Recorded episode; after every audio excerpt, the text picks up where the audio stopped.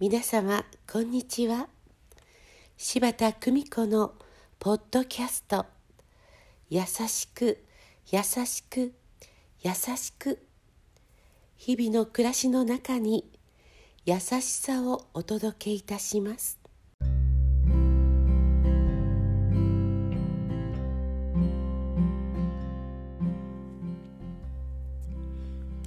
見取り師柴田久美子でございます。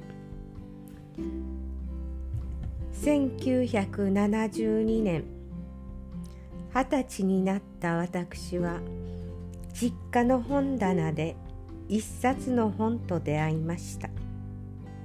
ユダヤの商法。この本こそ当時ベストセラーとなった日本マクドナルド社長。藤田伝子の著書です。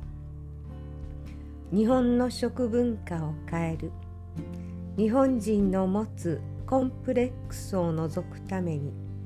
食文化を変えることで。体格を欧米並みにする。それこそが戦後の日本を。本当の意味で立ち直らせることだと。藤田氏は本で熱く語っていました。私自身身長が150センチに満たず当時憧れていた職業に就くことができず諦めた経過があり身長が低いことへのコンプレックスはとても大きなものでした。そんな経験もあり藤田伝子の言う日本人の持つコンプレックスを除くために食文化を変える。この言葉に強く惹かれました。藤田社長の情熱に触れた私はこの方に会いたいこの会社で働きたいと直感的に思いました。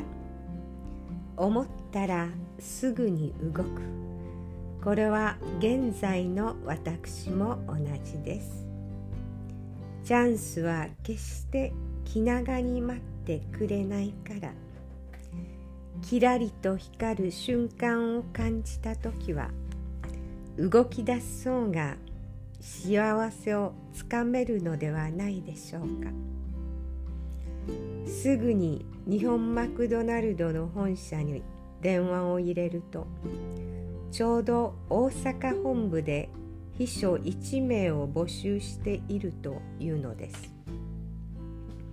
急いでとにかく大阪に行き友人のアパートに荷物を置きその足で試験会場に向かいました。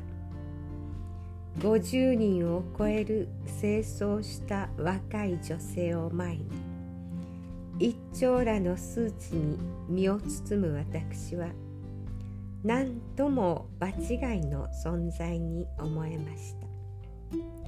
試験は英文が何問か出て和訳せよとありました。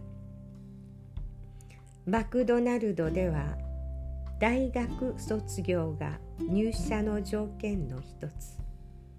専門学校卒の私の得点が高いはずはありません。ところがなぜか書類審査に残り人事面接と最後の社長面接まで残ることができました。世の中には1たす1が2ではないことが多々あります。私にはこの試験結果もその一つに思えました。本日はここまで。優しく。優しく。優しく。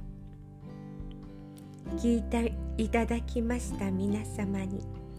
深い感謝を込めて。どうぞ素敵な時間をお過ごしくださいませ。ご視聴ありがとうございました。